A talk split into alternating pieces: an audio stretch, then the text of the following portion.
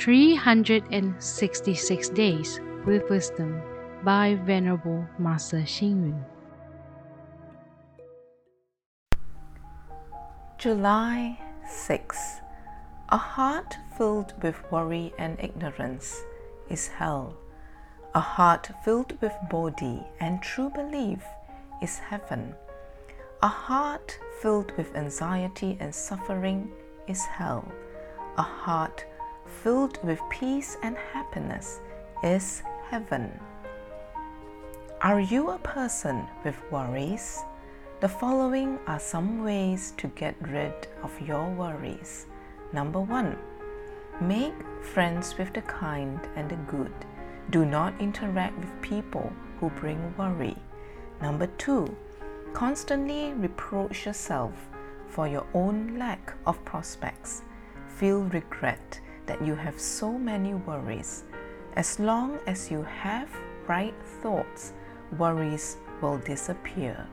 Number three, always be amiable, smile, and say good words in your interaction with others. Allow others to appreciate and praise you. Then you will have the strength to eradicate worries. Number four, always be thoughtful, tolerant, and understanding. This will reduce disputes with others and there will be no cause for worries to arise. Number five, aspire to work. Keep yourself busy. This is a good prescription to reduce worries. If you have worries, reflect and be brave enough to change yourself. Without any worries, the heart is carefree. Our life is happy and everything is beautiful. Worries need not arise from the external environment. Sometimes worries are created by one's own imagination. Generally, it is easier for a cheerful person to overcome worries.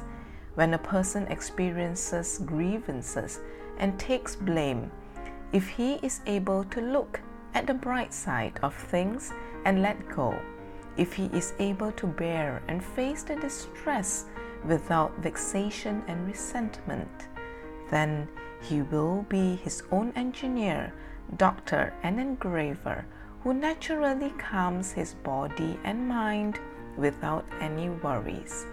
Read, reflect, and act.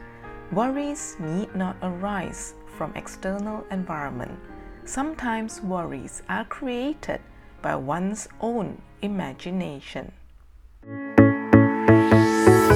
Please tune in, same time tomorrow as we meet on air.